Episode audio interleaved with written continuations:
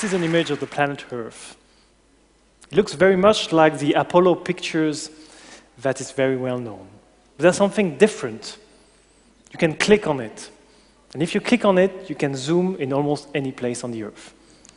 For instance, this is a bird eye view of the EPFL campus. In many cases, you can also see how a building looks like from a nearby street. This is pretty amazing. But there's something missing in this wonderful tool it's time. I'm not really sure when this picture was taken. I'm not even sure it was taken at the same moment as the bird eye view. In my lab, we develop tools to travel not only in space, but also through time. The kind of question we're asking is Is it possible to build something like a Google Map of the past?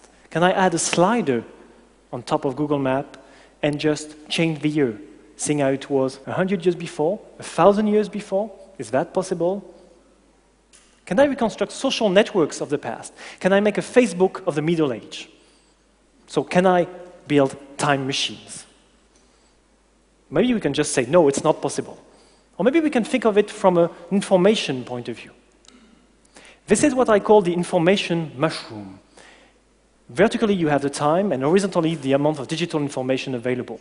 Obviously, in the last 10 years, we have many, many information. And obviously, the more we go in the past, the less information we have.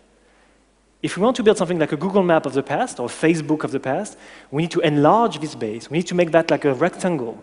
How can we do that? One way is digitization. There's a lot of material available newspaper, printed books, thousands of printing books. I can digitize all these. I can extract information from these.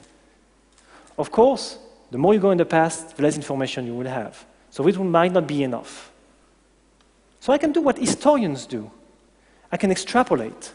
This is what we call in computer science simulation.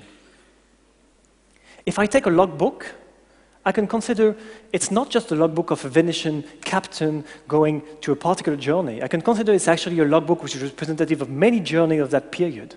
I'm extrapolating. If I have a painting of a facade, I can consider it's not just that particular building, but probably it's also share the same grammar of building we lost any information. So if we want to construct a time machine, we need two things. We need very large archives, and we need excellent specialists. The Venice Time Machine, the project I'm going to talk to you about, is a joint project between the EPFL and the University of Venice Ca' Foscari.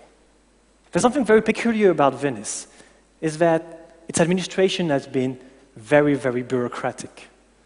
They've been keeping trace of everything, almost like Google today.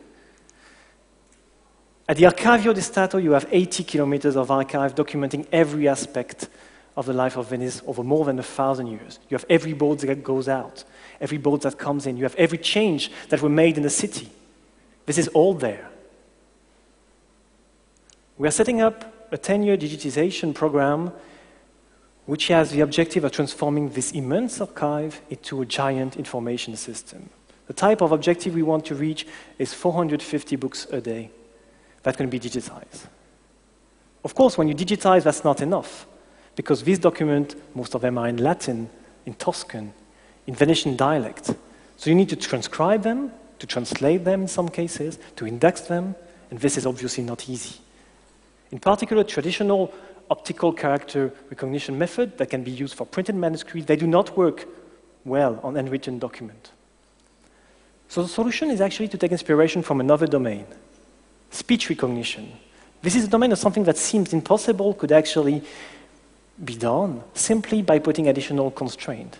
If you have a very good model of a language which is used, if you have a very good model of a document, how well they are structured, and these are administrative documents, they're well structured in many cases.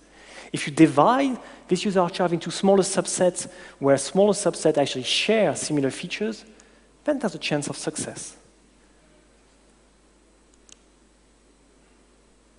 If we reach that stage, then there's something else.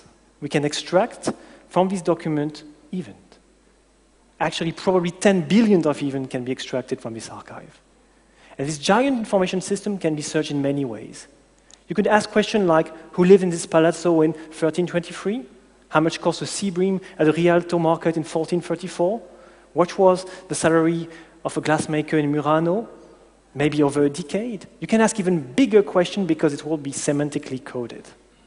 And then what you can do is put that in space, because many of this information is spatial. And from that, you can do things like reconstructing this extraordinary journey of that city that managed to have a sustainable development over thousand years, managing to have all the time form of equilibrium with its environment. You can reconstruct that journey, visualize in many different ways. But of course, you cannot understand Venice if you just look at the city. You have to put it in a larger European context. So the idea is also to document all the things that works at the European level. We can reconstruct also the journey of the Venetian maritime empire, how it progressively controlled the Adriatic Sea, how it became the most powerful medieval empire of its time, controlling most of the sea routes from the east to the south. But you can even do other things, because in these maritime routes, there are regular patterns. You can go one step beyond and actually create a simulation system, create a Mediterranean simulator, which is capable actually of reconstructing even the information we're missing, and which would enable to have questions you can ask like if you were using a route planner. If I am in Corfu in June 1323 and want to go to Constantinople, where can I take a boat?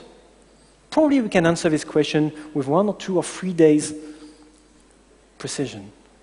How much will it cost? What are the chances of encountering pirates? Of course, you understand the central scientific challenge of a project like this one is qualifying, quantifying, and representing uncertainty and inconsistency at each step of this process. There are errors everywhere. Errors in the document. It's the wrong name of the captain. Some of the boat never actually take, took the sea. There are errors in translation, error in traduction, interpretative biases, and on top of that, if you add algorithmic process, you're going to have error in recognition, error in extraction. So you have very, very uncertain data.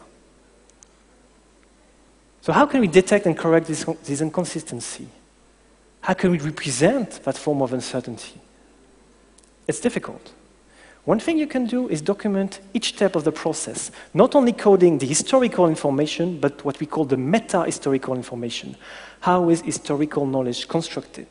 Documenting each step. That will not guarantee that we actually converge toward a single story of Venice, but probably we can actually reconstruct fully documented potential story of Venice. Maybe there's not a single map, maybe there's several maps. The system should allow for that because we have to deal with a new form of uncertainty, which is really new for this type of giant databases.